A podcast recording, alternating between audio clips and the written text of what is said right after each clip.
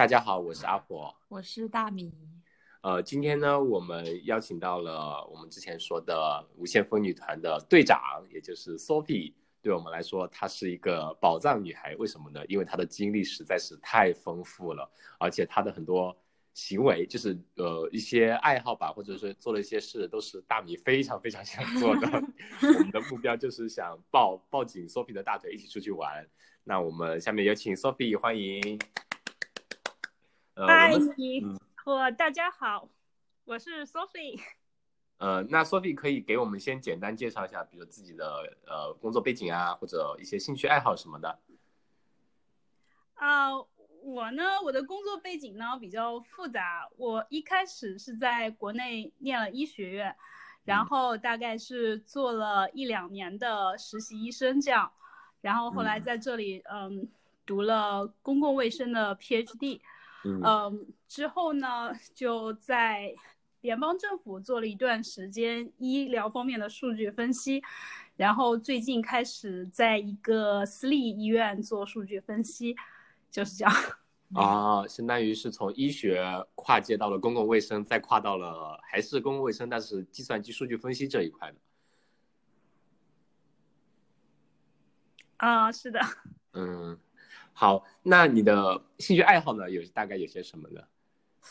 嗯，我其实就是比较好动啦，平时就喜欢就是一切在山里面野的运动，比如说攀 岩啊，比如说滑雪啊，然后嗯，还有越野跑这样。嗯嗯，那好，我们其实也知道，就是呃，之前你。就是我们上一次无限风女团，你们几个女孩子聊的时候，你提到了关于跑步，开始跑步是你是从一次登山开始，然后你发现，哎，我体力好像不太行，那我要开始慢慢跑步了。然后我们也知道，后来的，关于登山是去年圣诞节，你也自己计划了一次去爬。去年了吧？哦，一九年呀，对，去爬乞力马扎罗山。对，你可以，这个我感觉很神奇，你给我们介绍一下这个这个乞力马扎罗，当初去。呃，就是你你的最初的决定吧，为什么会选它？然后大概做了一些计划这样子。嗯，其实最初知道骑马扎罗是从 Kilian，就是那个越野跑圈的传奇人物 K 天王开始。嗯。嗯，从他的 Summit of Life 的那个计划，然后我知道那个世界上，嗯，每个大洲有一座最高峰，然后嗯。K 天王呢，他就是以跑步的方式跑上了每座最高峰，然后我对此也非常心向往之，但是我的实力不如 K 天王拉，不可能像他那样，没有人实力比得上他。珠峰在二十四小时内搞定，然后那个嗯，骑马扎罗在六小时搞定，我做不到那样了。但是我在想，我是可以用 hiking 或者登山那种方式去。体验一下 K 天王的 Summit of My Life。嗯嗯，哦，所以这就是你当初选的乞力马扎罗。你没有考虑其他几座山吗？其他大洲的山什么的？呃，首先是呃这七座里面，澳洲的那个 Mountain Kosciuszko 那个山，嗯，我在若干年前去过一次。这个在在它的海拔，嗯，就比较低，在两千米左右吧。然后就。嗯，就还是比较简单的，没有没有 挑战性。然后剩下来的六座里面呢，乞力马扎罗是最简单的。然后我就想，嗯，从最简单的开始入手，然后，嗯，一点一点的，而且提高难度。圣诞节那个季节，也就乞力马扎罗比较合适吧，其他都是下雪了，雪北半球都是雪山了。呃，其他的，嗯，南美洲有一座。阿加空瓜那座山，对，也是可以圣诞节，但是因为呃，我们后面要聊起来，因为我去年刚去了南极，中间经过南美，在阿根廷也呃有一段时间逗逗留的，然后就想，嗯，连着两年去南美有一点，就感觉重复了，不太好，换一个地 方先。嗯，那。你做这个计划是纯粹就自己去网上找攻略，还是怎么的？去乞力马扎罗那边？呃，我当时是在澳洲，在嗯攀岩的时候认识一个朋友吧，然后他开始是在咨询公司做，然后嗯他后来就就做了一段时间咨询，觉得很没有意思，然后他就嗯去非洲晃了大概六年的时间，晃，对，然后他在非洲就做那个骑马扎罗的登山向导，然后对，然后我从他那里就了解到了一些攻略。然后他也认识在嗯非洲做向导的一些其他人，当然我碰到他的时候他已经回到澳洲了，但是那个他嗯还是挺帮我的，然后推荐给我一些当地的一些他认识的向导啊，就嗯还有些他的朋友啊，N NGO 的朋友啊和做教练的朋友啊，然后我就嗯通过他，然后直接跟那些人在 WhatsApp 上联系，然后去那里。基本上就他们给 你安排。对对对。啊，这样的。对我们还知道你在去乞力马扎罗，就整个，你可以给我们介绍一下，就是圣诞节你呃从头到尾大概先简单介绍一下玩了哪些地方呢？是整个计划是怎么样的？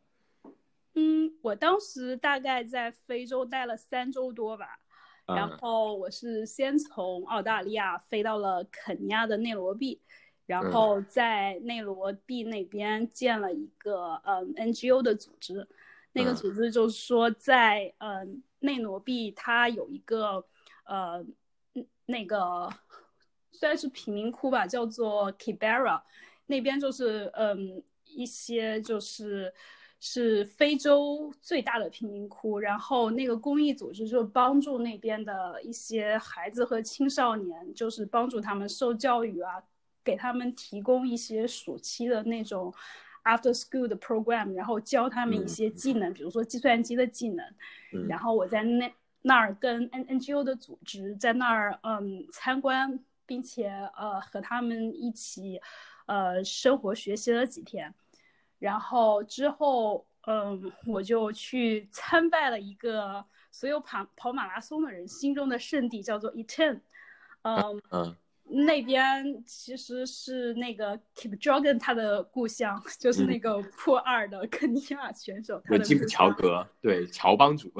对，然后我去体验了一下他们的嗯训练的那种训练的生活，结果发现自己非常的弱。对，因为 Easy Run 的 pace 当时。对对，那边的人他很多都是那种，比如说呃备战奥运会的呀，或者说是真的。到二幺级、二零级了，要对自己做突破的，突破那么几分钟的，所以会去那边训练这样子的啊。呃，有些是奥运选手，然后我还碰到一些比较神奇的，比如说传奇人物的墨西哥油田的一个富二代，他其实没有运动背景，但是他非常想参加一次世锦赛 所以他在那苦练十公里。哦，世锦赛他就跑那种短距离的世锦赛是吗？呃，就是有追求的富二代，大概是十公里，对。天呐，有钱任性，有钱任性。嗯，哎，那对肯尼亚其实对于我们来说是跑跑算跑者的天堂吧？那边我印象中非洲那边是都非常热的。呃，你去那边跑，在肯尼亚训练营那边的话，天气怎么样呢？因为肯尼亚的话，它的整个海拔会比较高一点。那个 Eton 的话，它常年的温度是稳定在二十五度到三十度之间，所以就是气候还是非常宜人，很适合训练的。然后，嗯，他们每天的训练计划就是早上和晚上去跑。他们早上开始的很早，一般每天早晨六点钟就开始，然后大概到下午四点半左右会再训练一次。一般是每天训练两次，然后中午的时间或者是休整，或者是嗯做一些力量训练，或者是游泳这样。嗯嗯嗯嗯，就感觉好特别专业。对，你还碰到了那个大破节。对对对，呃，这个说起来也比较神奇，就是我第一天去 turn 的时候。呃，我当时是联系了一个当地的教练，然后就就就定了他运营的一个一个住宿的地方，叫呃 High Altitude Training Center，就是一个高海拔训练中心。然后那里是集中住宿，然后他包他包一日三餐的那样。然后我当时到 Eton 的时候，就当时是很晚，然后快到了晚餐的时间。然后我我当时第一天到嘛，然后就去了他的餐厅，他有点像那种饭堂一样，大家就在那儿打饭，嗯打了饭之后就坐在那个圆桌边上吃饭，嗯然后我当时就看哦，那边我一个人都不认识，然后都是鬼佬面孔，然后啊我就瞥见瞥瞥见唯一的一个坐在桌角的非常安静的亚洲脸脸脸孔，嗯。然后。我当时没有认出是大破节，我就想，嗯，都是 Asian，可能比较有共同语言一点，我就 端着盘子坐过去了，然后，然后我就一连跟他吃了两顿饭，我都不知道他是大破节，因为他没有说自己是大破节。然后当时他的教练就是一一直在随便的聊天嘛，然后我那天就是吃了两顿饭之后，我还很不知底细的问了一句：“哦，像你们这样都是 pro 是吧？professional 的。”然后那个教练说：“不对不对，我指这个教练，他是很厉害的。嗯 s a u r 他是 run for Japan。”然后我在想 what 他是什么人？然后他说他是保持了日本国家纪录的一个选手。然 后我在想然后 what？就叫他赶赶紧谷歌一下。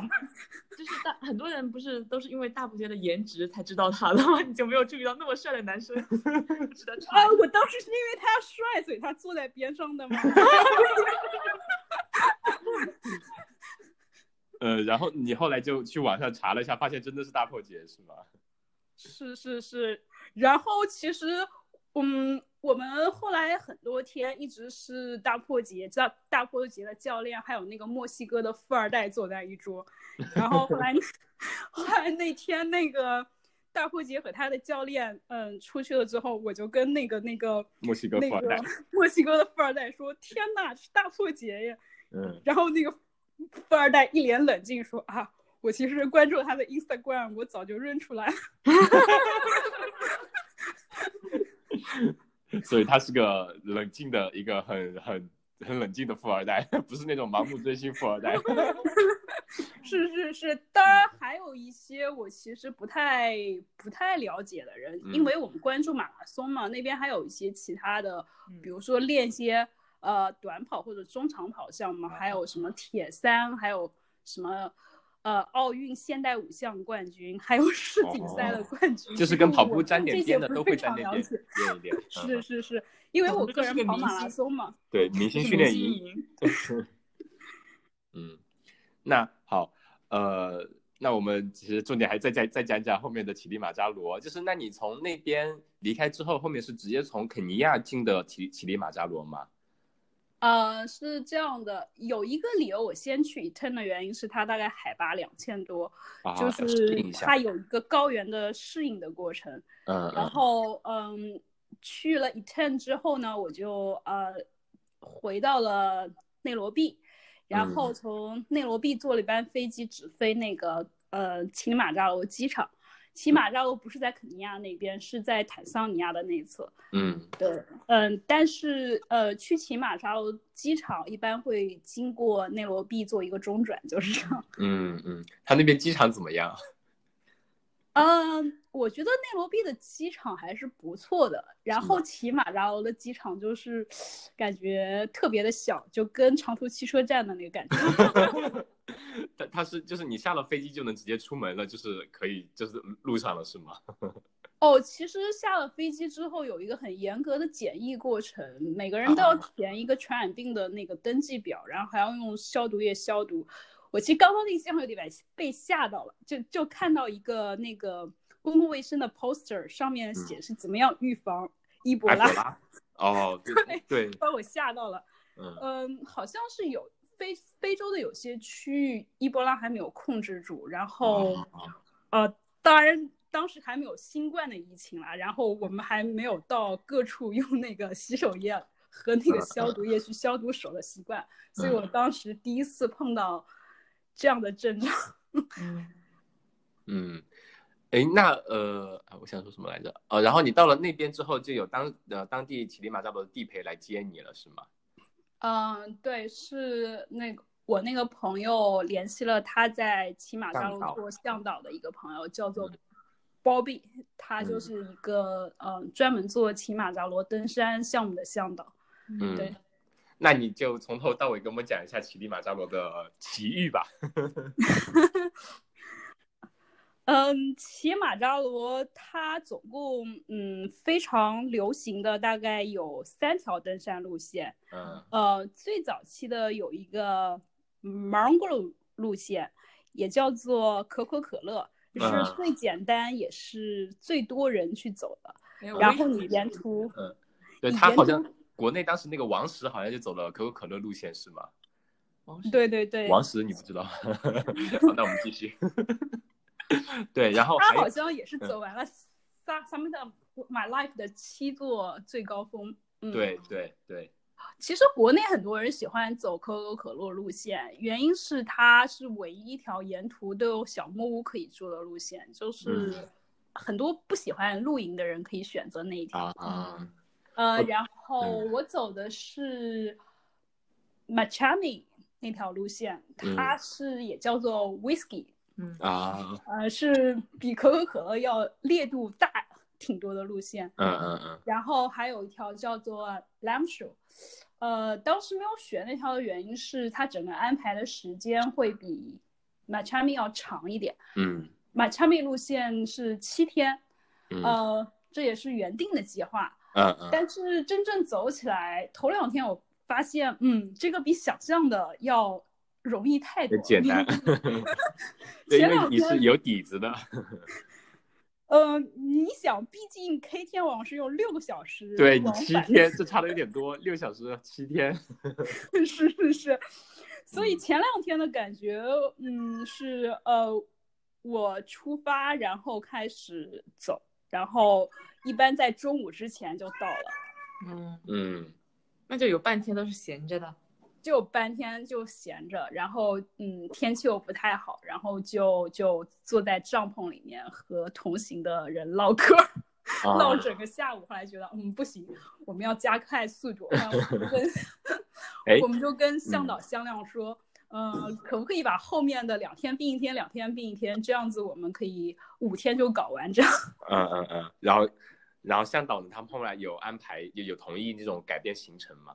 嗯，他前面就是一直压速度嘛，因嗯为这种高海拔攀登，他一直怕你就是中间出现高反什么的，然后啊会、会那个，呃，就是对你自己也比较危险嘛。然后，所以头两天走的时候，他一直在说啊，不要跑，你不要跑起来呀，慢一点。他们肯尼亚里面“慢”这个词叫做 “poly poly”。破然后嘞破嘞，我我其实最初就是听到这个 “poly poly” 时候，哎，有鹦鹉，每次我跑起来，他们就说 “poly poly”，意思是你太慢了。然后在哦骑马扎罗上，他一直就是也跟我说 “poly poly”，意思是你慢一点，不要跑。然后你误会了，就直接冲往上冲了是吗？是嗯，但但是头两天他们发现，嗯，其实你的适应能力和体力是可可可以应对的，而且嗯我们同队的人体力也可以。然后嗯后来我们商量了一下，就决定就是，嗯，就是加快行程嘛。嗯所以后面两天我们基本上是用一天走了两天的行程，这样。我、我先有个问题，你还没有跟我们说，就是你的一个登山团队是怎么样一个构成？呃，这个其实也也也比较神奇。最初嗯我们是在嗯，就是跟那个向导接洽之后，嗯，就决定就是四个人一起走。当时嗯是我和一个法国的姑娘，还有两个美国的姑娘。后来两个美国姑娘过来之后说她的行李延误了，嗯然后就我和法国的那个姑娘还有向导就就就，呃几个人就直接就去了。然后，嗯，其实也比较幸运吧，因为人多的话，大家挺难，嗯，嗯，众口难协调自己的速度的。然后，嗯，其实我后来走到半路，发现那个法国姑娘也是跑马拉松的，所以 跑马拉松的人登起山来就是比一般的人 Polly Polly，忍不住想跑是吗？就就很想跑，对，就嗯就觉得嗯，这个路我们其实可以跑的，或者一到下风那么好的坡就想跑，了对，对，嗯拿来训练呀。嗯，是啊是啊，对，嗯，那呃，就除了你们两个游客之外，还有其他团队成员，总共有多少人呢？嗯，总共他那里还有向导，还有几个就是嗯就是帮我们做饭和那个 对和背帐篷的，就是他们的固定团队，就是他当地的政府规定吧，你要登山必须配备当地的嗯固定团队，嗯嗯，呃，这样支持当地的这个旅游经济的发展嘛。对，然后，嗯，就是说，对，呃其实我们觉得其实也是应该的。嗯，嗯所以所以你去其实是呃，你们呃游客大概呃就只用背自己，可能甚至自己的东西都不用背，然后就是向导带着挑夫，有给你做饭的，有帮你背帐篷的，有帮你背吃的的，所有就一个团队 crew 你们，然后你们就安心，相当于就是悠哉悠悠哉的慢慢往上走这样子。对，所以我当时觉得，嗯，这样其实可以完全是跑起来的。嗯，那挑夫他们的速度行进速度快吗？比如说会先走一段在前面等你们，还是说在后面默默跟着？呃，他们其实是走的近路，然后啊我们是走的稍微绕远路一点。其实 K 天王六小时跑的那条是一条直上直下的路，啊呃，而 Machami 路径呢，它是绕了一个弯，从那个山的东侧这样子绕上去的。呃嗯，为什么要这么慢呢？它是考虑到你的身体对于海拔有个适应的过程，这样可以可以减少一些高反，这样。嗯嗯，那你全程有高反这种出现吗？呃，我这次倒没有非常严重的高反，对不对？嗯因为，呃，之前在呃珠峰大本营徒步的时候出过一次这样的事，所以就就是提前自己比较小心，就是从第一天开始就吃预防高反的药吧。啊，嗯嗯，那对，然后你就从下下面往上爬，然后往上爬的总的是你说爬了前后并了一天，是大概六天的样子是吗？总共五天哦，五天，嗯完成了全部，对。嗯其中最后一天，嗯，他们是从登山，原则上应该是从登山大本营从半夜出发，然后在早晨八九点钟登顶，然后看日出，然后看日出再撤回来。然嗯后，但是我们之前是在大本营的前一站过的夜，然后直接从大本营的前一站，然后登登了顶，又撤回大本营。呃，嗯我们登顶的时间大概是下午两点钟左右，嗯然后撤回大本营大概是已经天快黑了。那一天是嗯走的最累，然后路途也最长的，大概总共是十多个小时。哦，那他们就是选择登顶的时间会有讲究吗？还是就过去反正直接就上去好了？呃，其实推荐的话是你半夜出发，然后在在中午之前登顶，嗯，因为整个雪山的气候比较多变，它到了下午就会开始下雨或者下雪，嗯。然后早上出发的话能避免一些负面的这种天气，嗯。而且呃，考虑到如果你速度行进速度比较慢的话，你可以在入夜之前撤回来。嗯嗯，嗯登顶之后会有导游不向导会拿出 whisky 吗？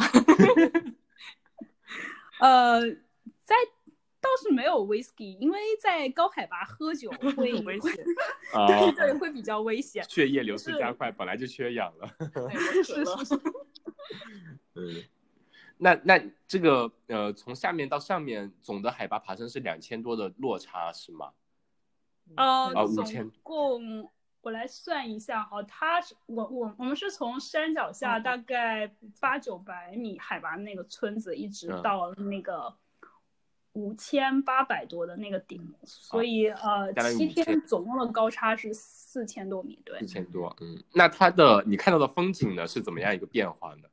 从山脚到呃山顶，骑马扎罗它的嗯，从山脚到山顶的变化是很大的，因为它那个山在赤道附近，所以它山脚下是一个雨林的那个，嗯，是一个雨林的地带，就是呃，墨尔本的人可能会知道那个在在凯恩斯那边有个什么地方哦，对对对对对对，呃，我我想说那种湿度很大的，有很多那种蕨类植物嗯有苔藓挂下来，就就那种典型的雨林气候。对，然后我们从山脚下开始爬的时候，那就是说啊、你每天肯定会下雨，嗯就就是十二月份其实不是最理想的登山季节，因为它它是一个比较小的雨季，所以大家从底下开始登顶的时候，都是备好雨衣上。哦，这样的。对，嗯呃，然后就嗯，在第一天结束是从雨穿过雨林，然后走到大概嗯三千米左右的地方，那儿嗯。就进入一个、进入一个那个呃高山的那种灌木，嗯、和台原交界的啊一个，高带高山景观那种高山地貌，嗯，就是高山地貌，就类似于这个嗯这边的 Alpine 呃那边，Alpine 呢就很像，就嗯是很小的那种灌木和和那个苔原这样。嗯然后嗯，第三天开始继续往上爬，就海拔更高了，大概在四千多米的样子。然后那儿就整个进入了一个高原的那种荒漠地带，看上去就像月球表表面一样。嗯啊因为乞马扎罗它是也是一个火山嘛，所以上面有很多那个熔岩凝固的那种黑色的黑色的石头。嗯嗯嗯，所以相当于呃然后嗯嗯嗯，你继续，它接货会有些非常奇怪的一些非洲的植物，嗯然后那儿的高山植物，我觉得长得很像菠萝，就很多很多头的菠萝这样。有有路上有植物能吃的吗？比如向导会说，哎，这个可以吃，你们可以尝一下。呃，有的有的有的，他们有有有一些当地的那种相当于野薄荷还是怎么样，然后他们当时说，嗯，你可以放在嘴里嚼一嚼，可以就是如果你高反的话，可以去缓解那种恶心的反应。嗯嗯嗯嗯，然后再往上呢，就是雪山了吗？还是嗯，最后一天登山的时候就开始有冰雪覆盖，是在五千米以上，嗯就是有有有有有雪和那个冰川的位置是在最后哦不在登顶的那天才出现的。啊呃，我有朋友大概是十年之前去过，他们说到登顶的时候会看见两侧有像就是就像墙壁一样特别高的那种冰川，你要穿过一个冰川的隧道，然后嗯最后到顶。但是我去的时候就感觉那个冰川已经退的差不多了。嗯然后大家说，可能再过几年，就是气候越来越暖的话，骑马扎罗会没有雪。乞力马扎罗的雪那本书就要成为传奇了。嗯嗯嗯，所以得趁那个雪没化前赶紧去看一看。赶紧去，赶紧去！其实雪线现在已经越来越往上，越来越往上推。所以就是在那边的整个变化，相当于是很高大的蕨类植物，慢慢慢慢的变成了到身体到脚边的灌木，然后在后面就变成了荒漠，然后再后面就是冰雪了。冰雪对，其实喜马拉罗是一个整个地貌景观变化非常大的一个、一个一个经历吧。嗯嗯，嗯，那你登顶以后有什么感觉吗？那边的风景给我们描述一下。我感觉这种可能很难描述出来，要自己亲眼看到才会感受到那种震撼吧。呃，当时就觉得，嗯，我当时其实感觉是，哇，这就到顶了，这是非洲的最高的顶，我怎么感觉还还意犹未尽？嗯，再爬一个轮回。那就再等一个，再走一个上下。然后当时其实是嗯想在那儿多留一会儿，再拍拍照，再开心一会儿。然后但是当时好像我们登顶的时候已经是呃两点半，嗯我我记得是下午两点半登的顶。嗯，因为我们从前一个营地出发是在早晨，然后就就整个把两天的行程压缩在一天里面，所以嗯向导就催着说：“哎呀，你不能待再久了，要赶快下撤。”嗯而且我们下午登顶的时候，山上还在下雪，就是啊一路就在雪里面走，嗯，然后，嗯。那你当时在在顶上的视野好吗？可以看到其他的高山或者什么的嘛？就远处的景。呃，我就记得，嗯，在五千米左右的时候，嗯，感觉还是嗯云雾笼罩，然后嗯狂风大作，然嗯后有那种雪夹着冰碴子往脸上打，然后嗯转过了五千五千五的那个位置，突然就开始呃到了云上去了，然后阳光特别特别的强烈。嗯，明晃明晃的，我戴着墨镜都觉得特别特别的亮，然后可能有冰山和雪反光的原因。对对，嗯，嗯所以你就相当于是穿过了云层，到了云海，呃，就在山顶看云海了，这样子。呃，印象非常深刻的是，呃，因为骑马扎罗是个雪山嘛，其实你能看到那个火山口，然后但是火山口里覆着厚厚的白雪，然后嗯，因为我也滑雪嘛，当时就在想这是一个多好的雪场呀。呃，能从上面直接滑下来，那你们可能再能缩缩短个一天半天的，不行吧？呃，可以缩短几个小时吧。嗯嗯，我之前就是我之前看了一个关于乞力马扎罗挑夫的纪录片嘛，然后当中有个镜头就是他们的那些挑夫都是顶着顶着东西走，就事实上有没有大家就是把东西放头上顶着走？对对对，我觉得坦桑尼亚人就特别喜欢把重物。放在头顶去走，然后他们都是感觉头顶着包，然后这样搭上一只手扶着一点，然后在那个岩石上健步如飞。所以他们也是不用任，就是挑夫不用任何登山装备，就像比如说现在已经有很多很高科技的产品，他们也不用，就喜欢挑头上顶着。对对对对，他们非常爱把东西顶在头上。我觉得再好的背负系统也也顶不上他们脑袋。他们穿的是拖鞋吗？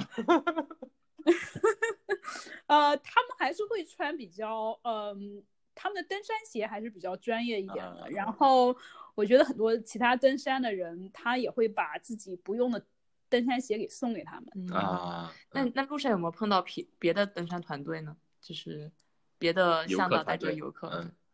呃，当时是登山的旺季吧，我们走的那条路径，嗯，还算不是特别的 popular。然后，嗯，在头几天的时候也没有遇到很多的人，但是从登顶的那天，就是从登山大本营开始，就发现了非常非常非常多的 登山者。哦，就相当于他们各地来的，就是从不同的路线，最后都汇集在那个登山大本营那边的嘛。对对对。嗯。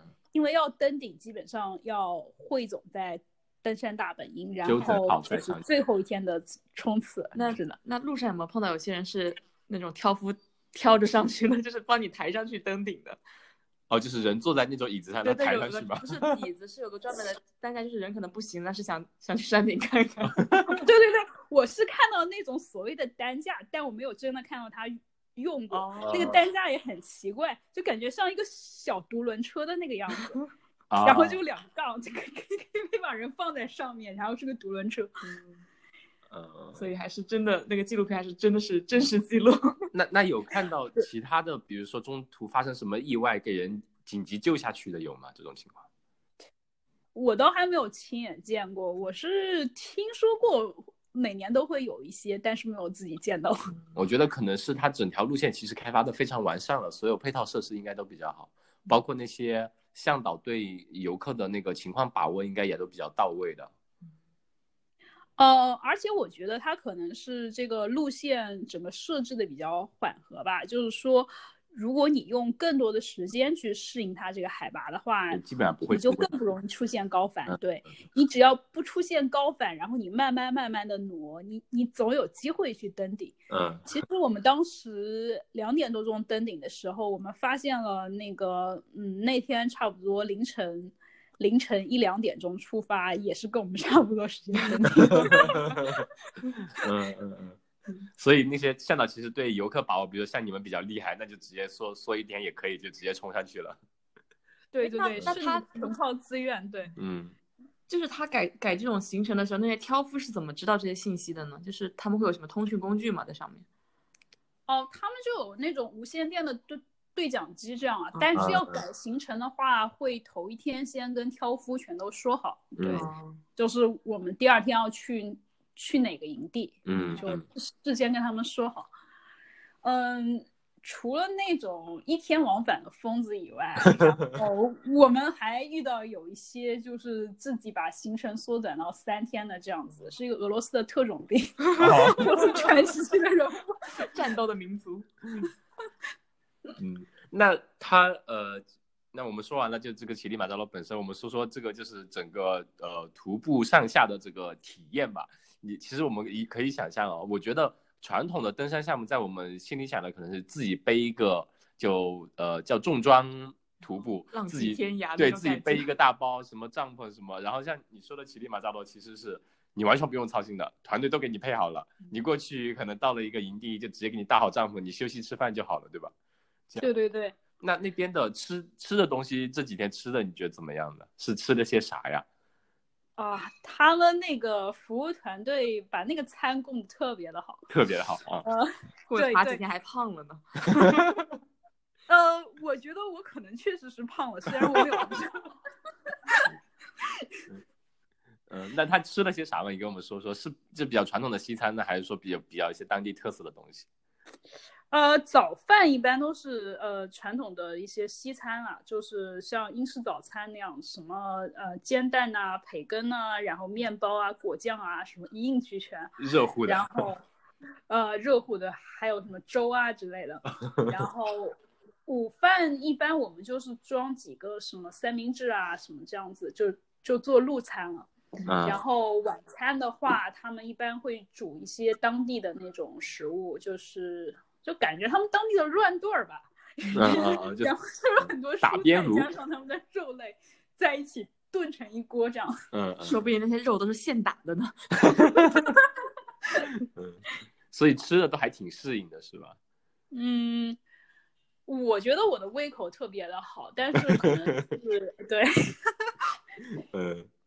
呃，同心的人会觉得有高反的话，可能在山顶的那几天会吃吃不下这样子。啊，但是我觉得我可能吃的太多，有点胖了。越到上面感觉胃口越好。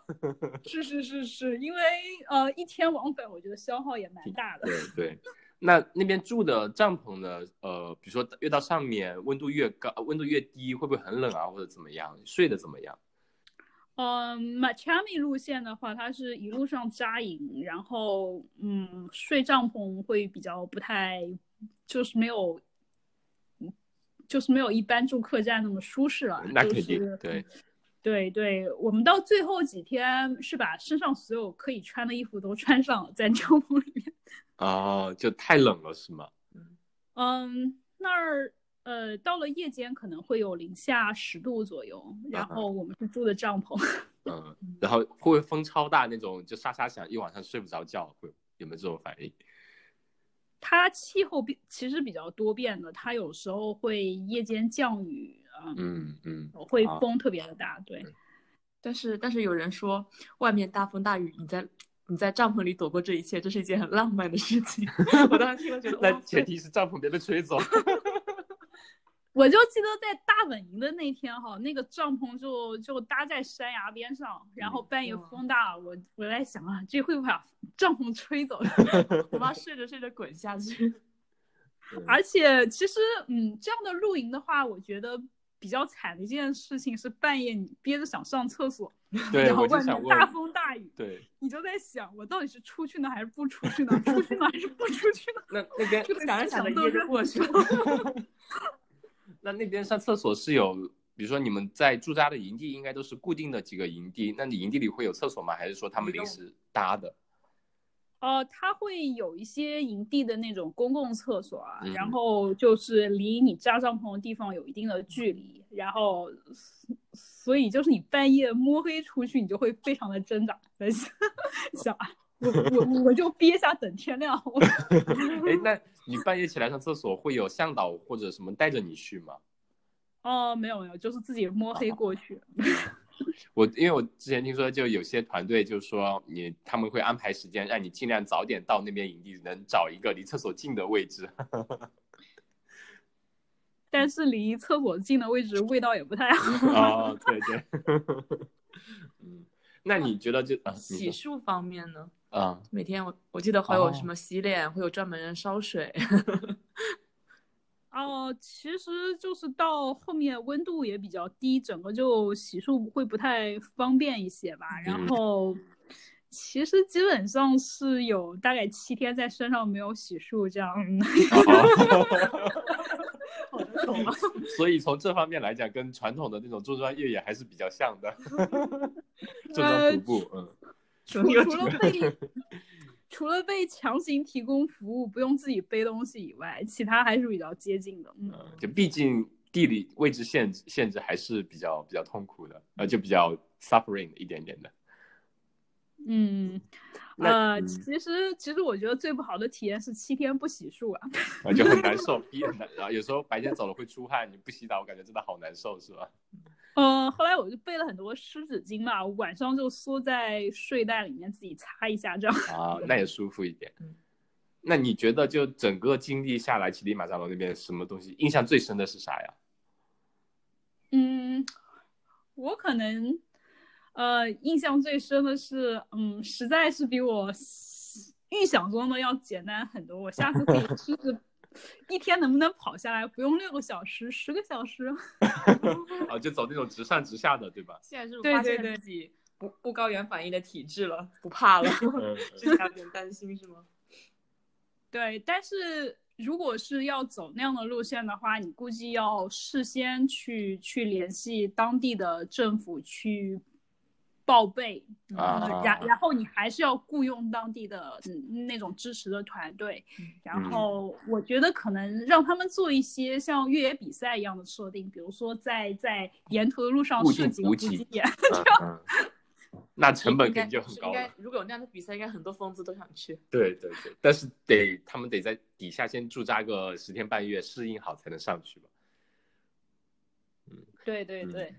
其其其实这样的，嗯，一天往返的话，嗯，其实最大的问题是对于海拔的适应，还有就是如果你不能像 K 天王一样六小时搞定，你需要十多个小时的话，温差在夜间，嗯，在夜间走山路下来的安全性会有一些问题。嗯，K 天王他是打小就在住在山上，对高原上，我是觉得就像温差，就是他有滑雪嘛，就温度降低，感觉他也不太怕的样子。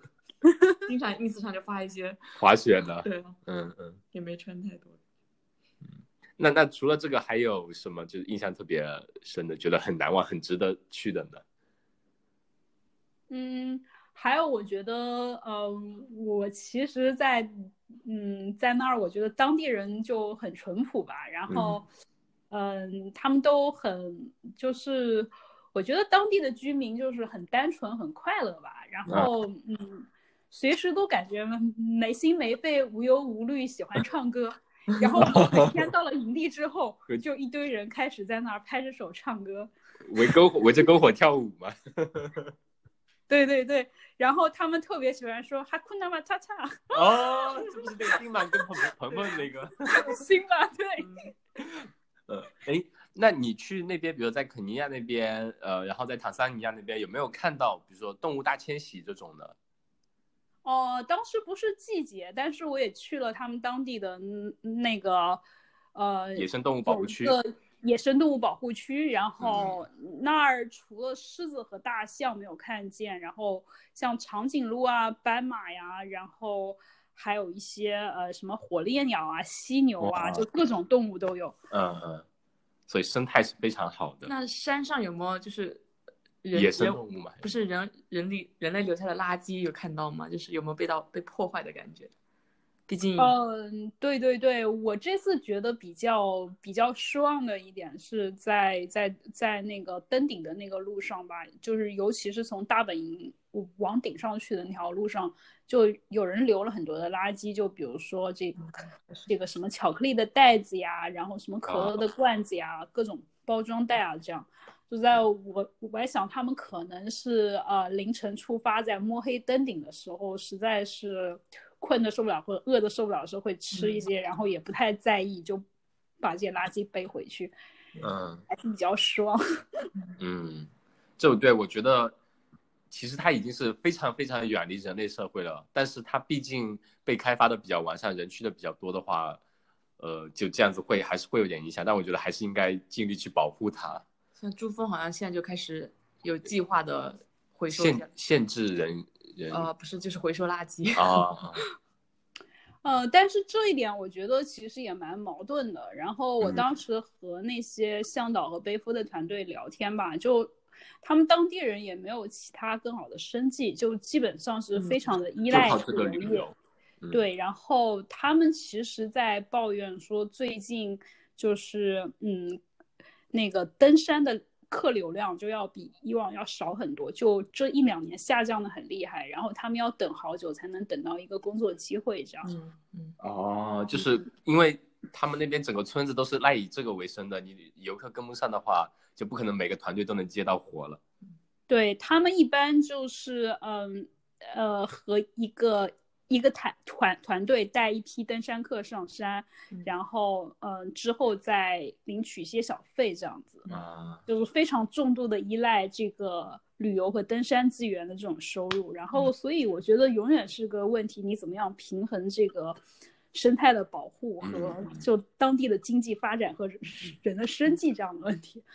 那你在这个全程就呃乞力马扎罗这边登山团队大概开销是多少呢？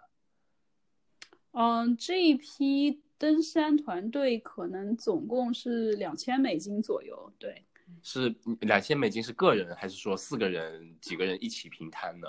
个人，个人啊，那其实也不贵，我觉得。嗯，对对对，对他他那你们就比如说你后面压缩行程了呀，然后费用是一样的，费用你可不可以跟他 negotiate，就说哎我比如说我少点食物，你少个挑夫，我们短几天，这样可不可以？跟他商量一下的呢，他是提供了后几天我们呃回到了镇上的那个住宿，呃和餐饮，但是他并没有就是整个减少费用，所以我觉得如果是呃有自己的计划的话，我觉得还是事先跟他们谈好比较好。啊。就我这次是试了前两天之后，发现过于简单，临时变计划了，所以他。嗯，他其实一个团队上山这几天的整个工作计划就已经被预定了嘛。嗯嗯嗯。所以他很难再临时做出调整，这样。啊，所以提前跟他计划还是可以。一般人提前去也很难谈下来，因为他他要保证你的安全，就是你可能盲目自信，觉得我我少吃点就够了。对。但是平时很很可能中途就出事情，他们还是得负责的呀。嗯嗯嗯，对。对对对，而且他们其实是按最坏的。嗯，情况去为您准备的，就是他们备了很多的药品，包括氧气，这样，就是最后一天登顶的时候，我们的向导是带着氧气的，然后，但是我们最后没有用着，但是他对这种做了万全的准备，对这种对这种就是必要的费用，比如说我说食物，像你们说的，就其实很多他他们准备的很全很丰盛。可能没大必要说，没关系啊，拿带点压缩饼干就好了呀。一路吃能量胶，那吃七天会死人的吧？齁死了。我还真见过这种。嗯好的，那呃，那我们关于呃乞力马扎罗的，包括肯尼亚那边的行程就可以先聊那么多。还有还有想分享的吗？对，还有什么想跟我们分享的吗？呃，其实我。我就想对各位跑越野朋友说一下，真的是，我觉得如果有机会的话，一定要尝试一下跑上去跑下来。我我真的是一直特别的后悔。科比是自己心里有了这个 plan 之后，嗯，我我要多拉我要多拉些人入伙，跟我一起去跑。对对对对对对，看到了。那那对你说那个呃，对是这样联系，嗯。呃，你去了肯尼亚，然后去了那边，从澳洲出发的话，来回行程，我记得你说大概是多少钱呢？一个人的话，你就那个加上机票吧，差不多。对啊，就包包括肯尼亚那边的嘛。嗯，可能是五千多吧。五千多澳币这样子。五千多澳币，对。那其实还行，我觉得还能接受。嗯。对于跑越野的话，其实他肯定路跑也是有有。比较喜欢，那对肯尼亚的之旅应该也会很诱人，这个是个很好的 combination，很多人应该都很心动。对，又可以去马马拉松训练营，又可以去跑一个高山。对，嗯，好的，Sophie，那我们这一期就先录到这里，然后我们还有下一期，呃，关于可以让 Sophie 再给我们谈谈她的另外一个奇妙的旅程——南美洲。南美洲，刚刚提了一下，嗯，呃，其实是去南极。路过了整个呃南美，南美靠海岸的一些港口城市，这样。嗯，好，那我们就呃，先一个小小的预告，这是个小小的预告，对，这期先这样，我们谢谢 Sophie。好，谢谢谢谢谢米和火，我们下次再聊，拜拜。